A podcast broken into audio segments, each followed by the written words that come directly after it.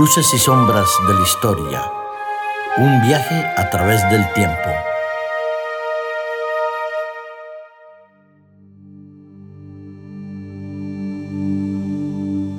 Hola amigos, ¿cómo estáis? Un gusto saludaros a través de estos micrófonos, un placer poder estar aquí en estos estudios esta mañana.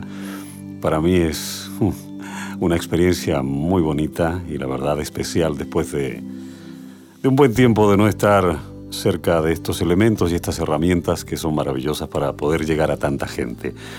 Os sorprenderá escucharme, sí, estoy aquí dentro de esta cápsula llamada Luces y Sombras de la Historia con el propósito de aportar un granito de arena. Mi nombre es Pablo Valencia, voy a estar aquí eh, a partir de ahora acompañando esta iniciativa, interesante por cierto, y que a mí, a mí me apasiona cuando se trata de historia, se trata de la vida, es algo que realmente me llena muchísimo.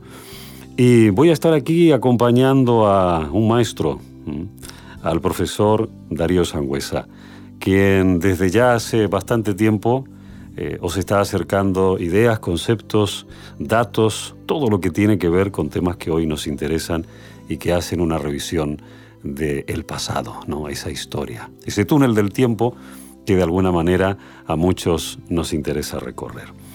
Voy a saludar al profesor Darío Sangüesa y decirte buenos días o buenas tardes o buenas noches, eso no importa, decirte hola profesor, ¿cómo estás? Y me alegra poder estar contigo esta, en esta oportunidad. Pues estoy muy contento y muy feliz de tenerte aquí y la verdad pues eh, es, es una grata sorpresa y bueno, iniciamos una nueva etapa dentro de este programa. Así es. Y bueno, las esperanzas son muchas y grandes. Espero que vaya bien. Y tenemos allí en el control de los aparatos electrónicos y en la magia a nuestro compañero Aitor. Y bueno, vamos a ver qué tal se avecina este programa de Carlos III. Así es. Hoy abordaremos este tema, Carlos III qué impacto tuvo este hombre en la historia, ¿no? En la historia. Y de qué manera eh, accedió al reinado, de qué manera se fue convirtiendo en esa personalidad que hoy todos conocemos cómo llegó a ser el mejor alcalde, por ejemplo. Bueno, varios temas que intentaremos eh, eh, dilucidar durante este diálogo. Profesor, ese acceso al reinado de, Carlos III? ¿Cómo se produjo? Bueno, pues se produce de una manera eh, un tanto particular, porque él estaba reinándolo en Nápoles y Sicilia, o en el reino de las dos Sicilias, en el sur de Italia. Eh, nuestros oyentes deberían de recordar que Italia no es tal como la conocemos hoy, sino que eh, durante muchos siglos mm, estuvo dividida en diferentes territorios, los estados pontificios y, eh, y, algunos reinos, como el de Venecia, como el de Florencia, y el sur de Italia pues estuvo pues casi siempre en manos de la corona de Aragón o de la corona española, ¿vale? Entonces, eh, él viene de allí para ocupar el trono de su hermanastro Felipe VI. A ver, me explico. Eh, Felipe V tiene, tiene dos hijos, eh, Luis I, que dura muy poquito tiempo en el reinado, apenas unos meses, y Felipe V vuelve a coger eh, de nuevo la dirección de la corona. Todo esto ocurre en la primera mitad del siglo XVIII. Y posteriormente deja su trono a Felipe VI. Pues bien, cuando Felipe VI muere sin descendencia, entonces viene su hermanastro, que era hijo de Felipe V e Isabel de Farnesio, eh, que ya tenía raíces italianas.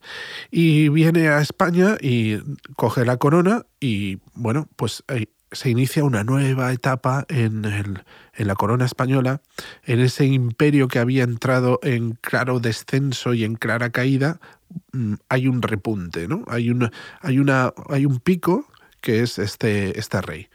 Y la verdad es que hace, hace cosas realmente muy grandes para lo que era aquella época. Y con respecto a la personalidad de Carlos III, ¿qué podríamos señalar, profesor? Pues era un, rey curioso, era una persona eh, que se interesaba por muchos temas entraría dentro de lo que en el siglo XVIII llamaríamos un ilustrado y dentro de lo que sería el régimen monárquico de la del despotismo ilustrado.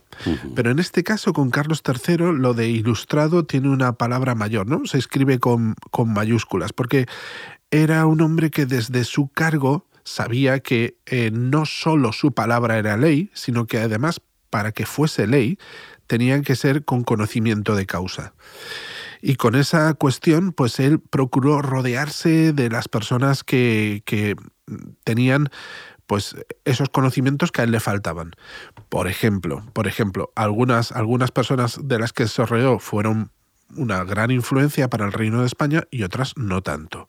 Me refiero, por ejemplo, al motín de Esquilache. Esquilache fue alguien traído desde Italia para remodelar muchas cosas que había en el reino y que no cuadraban con lo que sería una, una, una manera de dirigir eh, completa, eh, unitaria del reino. Y Esquilache, entre otras cosas, se metió con los habitantes y ciudadanos de Madrid porque no les permitía llevar sombrero de ala ancha y capa larga, la ¿Ah, capa castellana. ¿Y eso? Sí, porque, a ver cómo lo describo yo para que nuestros oyentes lo comprendan.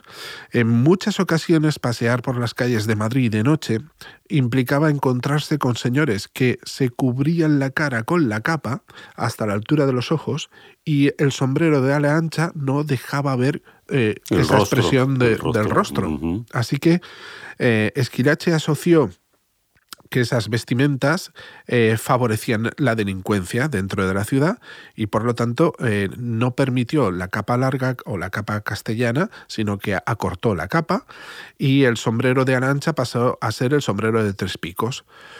Con lo cual los ciudadanos de Madrid se sintieron eh, ofendidos profundamente porque todos llevaban ese, eh, esa vestimenta, o casi todos llevaban esa vestimenta, menos las damas, y consideraron que Esquilache estaba tomando a todos los ciudadanos de Madrid por delincuentes. Y eso no podía ser. Fue como una ofensa en su momento, seguro. eh, entonces hubo un motín bastante grande y por este motín, eh, que fue la gota que colmó el vaso de muchas cuestiones que hizo Esquilache, pues eh, Esquilache regresa de nuevo a Italia, Mm. regresa de nuevo al reino de, de las dos Sicilias. Hasta y- ahí llegó su asesoramiento. Y entonces ocupa su lugar el conde de Aranda, que el conde de Aranda sigue con eh, muchas cuestiones que tenían que ver con una dirección más eh, organizada del reino, con una utilización de los recursos mucho mejor, como por ejemplo la eliminación de las fronteras interiores que hasta ese momento existían dentro de la península ibérica. Si uno entraba en los territorios de la antigua corona de Aragón o si uno cruzaba eh, ciertas montañas o había peajes, había que pagar peajes. Ya en ese tiempo. Sí, eh, que, eran herencia de los antiguos reinos que existían desde la Edad Media.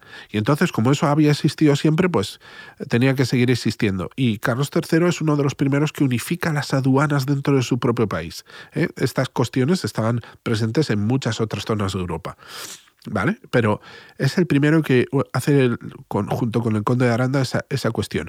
Y luego también estaría eh, el marqués de Florida Blanca, que fue un personaje importantísimo en la independencia de los Estados Unidos de América, junto con su lugarteniente Galvez, que estuvo dialogando con Jefferson en, en la constitución de, de Estados Unidos. Nada más estuvo, y nada menos. estuvo presente allí.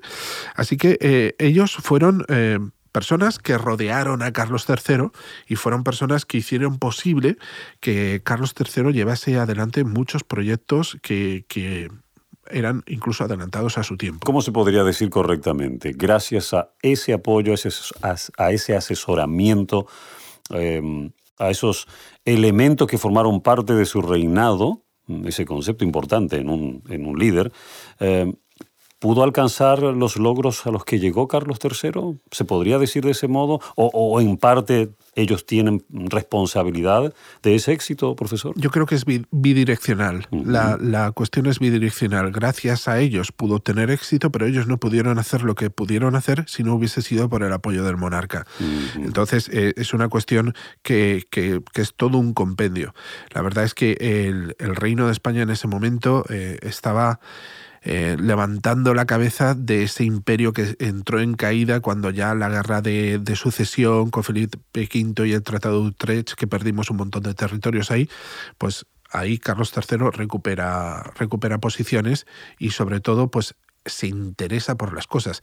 Ten en cuenta que eh, existe un dicho en español que dice con Carlos III España se llenó de dinero, con Carlos IV la dejó sin un cuarto. Entonces, eh, ya existe, existía ese dicho en, aquellos tiempos. ¿eh? En, el siglo XIX, cuando, cuando ya entramos con otros monarcas españoles, ya recuerdan a Carlos III como alguien que llenó a España de dinero. Y todos los demás que vinieron después, pues no. Podríamos decir entre, entre paréntesis que la historia siempre se repite, ¿no? entre paréntesis. Esto, pasa, esto pasa y pasará, ¿no? La verdad es que un, rey como tuvimos Carlos III, mm, España no, no ha conocido. No lo ha así, repetido. Así como así. Podríamos aproximar algo muy lejano a nuestro rey Juan Carlos. Eh, de forma tangencial ahí. Sí, muy tangencial, que hizo posible algo, un logro tremendo dentro de la España actual, que fue la democracia. ¿eh? Algo que en, en, tiempos de Carlos III ya Estados Unidos estaba obteniendo y nosotros tardamos hasta 1978. Entonces, bueno. Se tardó un poquito. Se tardó un poquito. Se tardó un poquito. Ahí podríamos igualar Juan Entonces, en cuanto a la personalidad de Carlos III, sería interesante destacar la visión que él tenía para poder enfrentar los desafíos que tenía dentro de su reinado, ¿no? O sea, era un hombre visionario, era un hombre muy inteligente a la hora de resolver las dificultades que tenía el reino en ese tiempo. Sí, a la hora de, el reino interior o lo que afecta a la península ibérica o los territorios de, Europa, eh, estaríamos hablando de un rey que establece varias, varias cuestiones establece también las desamortizaciones de tierras eclesiásticas llamadas manos muertas en aquellos momentos, que no es, decir, que no estaban trabajadas por nadie, absolutamente nadie, y Carlos III hace posible que esas tierras se vendan y, pueda haber eh, gente que las pueda trabajar. Eh, aunque caen en manos de terratenientes, pero al menos se trabajan y se consigue eh, cierta producción agrícola que hasta ese entonces no había. también consigue hacer que haya una red de carreteras radial eh, con, cuyo kilómetro es el kilómetro cero que está en Madrid, en la Puerta del Sol. Eh, cada vez que, personas que no son de Madrid quieren encontrarse, dicen, nos encontramos en el kilómetro cero. Es una referencia, es, un punto de referencia. Es una referencia y de ahí parten pues las cinco carreteras o las seis carreteras principales que vertebran eh, el sistema radial de carreteras de España. Y parten ahí justo cuando Carlos III lo inicia a los pies del antiguo edificio de correos que está en la Puerta del Sol. Por cierto, hablando del edificio de correos de la Puerta del Sol, eh, también se le recuerda a Carlos III como el mejor alcalde, el rey, el alcalde de Madrid. Y esto es porque afronta diferentes, diferentes etapas. Verás, eh, una casi la que más resalta de todo esto es la Puerta de Alcalá que la hizo eh, el arquitecto Sabatini. En la Puerta de Alcalá establece un arco del triunfo nuevo eh, y un, eh, un, espacio y una zona que embellece la ciudad. Y bueno, a partir de ahí, la calle Alcalá se prolonga hasta el infinito y más allá, ¿no? que sería, es una de las calles más largas que hay en España. Y también establece el Paseo del Prado, con sus estatuas de la Cibeles, con sus estatuas de Neptuno, eh, y también eh, una, una, estatua más que ahora mismo no, no, recuerdo, pero están las tres que configuran el Paseo del Prado. Hoy actualmente en la Cibeles celebran sus títulos los aficionados del Real Madrid y en Neptuno los aficionados del Atlético Madrid. Y bueno, también dentro de ese paseo se construye lo que sería ahora el Museo del Prado y que en un principio fue como el, Museo de Historia Natural. Qué interesante saber que eso viene de Carlos III. Siglo XVIII. Anexo al Museo del Prado, anexo a ese edificio, estaría el Jardín Botánico que el jardín botánico se, se, hace con las especies de todo el mundo conocido, muchas de ellas de territorios españoles, tanto a, una parte del Atlántico como a una parte del Pacífico, ¿vale? Y, se establece con esas bases de tener un jardín en el cual haya especies que eh, la gente pueda disfrutar sin estar en aquellos países. ¿eh? Exactamente. Y también de preservar un, cierto legado que hace posible que aún hoy sea muy interesante ver el jardín botánico casi en algunos sitios como una selva. A las afueras de Málaga, recuerdo ahora que lo está mencionando, profesor, hay un jardín jardín botánico que precisamente tiene también, eh, digamos, esas características. Árboles, este, arbustos traídos de, de otras tierras, ¿no? Donde el reino de España también pudo llegar prácticamente el primer jardín botánico con esas características se hace en Madrid por cuestión de Carlos III y luego ya otras ciudades de España mm. establecen su jardín botánico. El de Valencia también es muy interesante. Qué interesante. Ahora me surge la pregunta, alcalde y rey. Rey y alcalde. ¿Era compatible hacer ambas cosas en ese tiempo?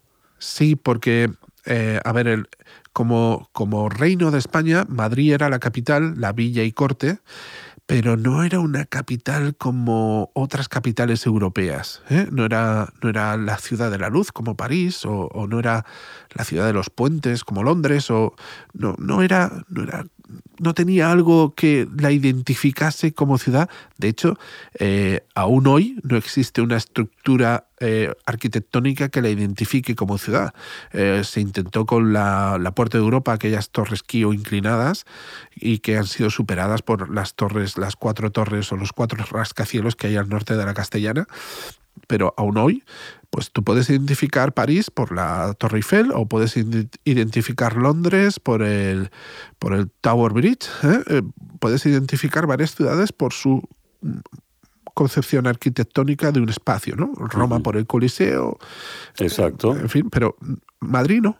Entonces él quiso dar ese, ese toque europeo, ese toque que hiciese que Madrid fuese capital, no solo, no solo del Reino de España, sino una de las grandes capitales de Europa. Y se preocupó mucho de la urbanización, del sistema de alcantarillado, incluso puso la figura de los serenos. No sé si sí, sí, sí. te acuerdas. Los serenos. Los serenos. Para los oyentes más jóvenes les voy a explicar que los, los serenos... Extraño seguramente para ellos, pero ya nosotros con casi 50 años... Eran, eran personas que por las noches se preocupaban de vigilar y de llevar las llaves de muchos portales de su, de su barrio o de su zona. Entre, entre sus funciones. Entre, todas sus, funciones. Eh, daban una cierta seguridad y ellos eran los primeros en contacto con los ciudadanos y podían avisar a la policía o podían hacer que las cosas funcionasen bien si era necesario un bombero, una ambulancia o cualquier cosa. Y los ciudadanos que paseaban por la noche siempre, yo me acuerdo en Madrid que era dando unas palmas ¿eh? y gritaba sereno y, y se oía a lo lejos sereno y entonces ya venía y te abría la llave o, tú estabas en contacto con él, le saludabas por la noche. Era una, una persona que siempre estaba por la noche. Y que generaba de algún modo una cierta seguridad. Exacto, exacto. A esas horas. El, que conocía todo el barrio, sabía quién era del barrio, sabía quién no era del barrio. Y eso en los pueblos era más o menos fácil de llevar, pero en una capital como Madrid pues era, era difícil. Y eso pues fue otra cosa que creó Carlos III. Y seguramente un puesto eh, de gran confianza, ¿no? Sí. El hecho de ser sereno en una localidad determinada de Madrid ya en ese tiempo significaba que eras una persona de fiar, ¿no? Sin lugar a dudas, ¿no? además, además, Carlos III eh, preocupado por esa identidad que, tenía que resaltar con respecto a Europa, que otras ciudades habían tomado ese adelantamiento a la capitalidad de Madrid y también al Reino de España, se preocupó por dar una identidad nacional con el himno que hoy conocemos y con la bandera que hoy conocemos. Que la bandera, eh, por cierto, eh, todo el mundo, mm, o casi todo el mundo dice que es roja y amarilla, y no es así, es roja igualda. Gualda es una tonalidad de amarillo.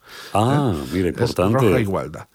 Con, con, un escudo muy parecido al que tendríamos hoy, ¿eh? el escudo constitucional nuestro, dentro de la Casa Real de los Reyes Borbones, de la dinastía Borbón, con esas columnas de Prus Ultra y, y con la configuración interior de, de prácticamente el mismo escudo que podían tener los Reyes Católicos, pero sin el águila.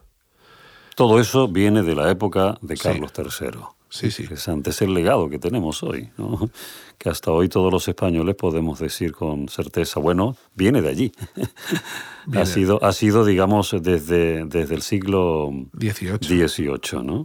Qué interesante. Hay otro tema también que es la expedición a Malaspina, pero por razones de tiempo yo creo que lo vamos a dejar para el siguiente capítulo, ¿no? Sería importante compartir también entonces, aprovechamos con nuestros oyentes el enigma, ¿no? Que lo venimos haciendo, tengo entendido, desde hace un tiempo, no queremos olvidarlo y lo importante es que vaya quedando en, la mente de nuestros, de nuestros oyentes. A mí me gustaría que el enigma de, de esta semana fuese ¿qué hizo Carlos III con respecto a la arqueología?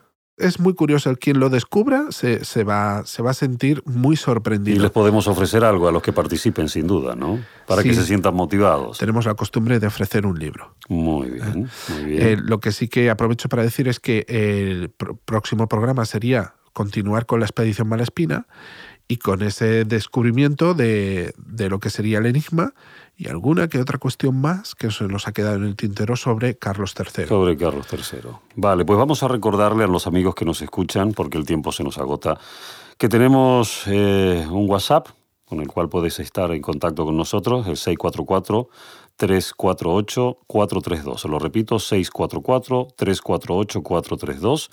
O podéis también contactar con nosotros a través del email hola arroba hopmedia.es. Hola arroba es. Pueden dejarnos comentarios, pueden suscribirse, pueden darles me gusta, eso también está muy bien, o apoyar económicamente si lo queréis, por supuesto, el podcast. Todo esto viene muy bien. Podemos hacer una breve aplicación a todo lo que hemos dicho, una aplicación espiritual que nunca está de más, ¿no? Sí, sí, sí. Cuando hablamos de estos temas que tienen que ver con la historia y el acceso que tuvo Carlos III al reinado, su personalidad, eh, yo me quedo, yo me quedo mm, después de escuchar lo que acabas de señalar, profesor, me quedo con la visión que tenía Carlos III para poder conseguir que su reinado fuese o estuviese a la altura de los otros reinados, ¿no? de, los otros eh, gobiernos, entre comillas, que existían ya en Europa en esa época. En aquella época se tenía la firme convicción de que Dios pone y quita reyes. Y mm. por lo tanto los reyes tenían que ser eh, casi considerados semidioses porque estaban puestos ahí por Dios. ¿no? Y Carlos III tenía aquello como muy interiorizado y tenía que ser alguien que realmente mereciera tener la corona encima. Y entonces él se vio muy muy eh, presionado en esa cuestión y, él quiso llevar a cabo bien su ejercicio, su reinado.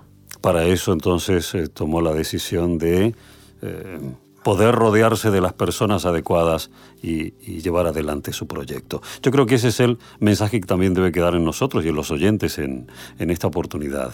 Saber quién debe estar a nuestro lado para poder caminar con los principios y con las ideas y los conceptos claros y correctos sobre todo para ser personas de bien. Profesor Darío Sangüesa, gracias por esta información tan importante que ha compartido con nosotros y por darnos este pincelazo de la historia y permitirnos recorrer el túnel de la historia. Amigos, nos vemos en una próxima oportunidad con el apoyo técnico de Aitor, que está del otro lado de, los cristales, con el profesor Darío Sangüesa y un amigo vuestro, Pablo Valencia. Hasta la próxima.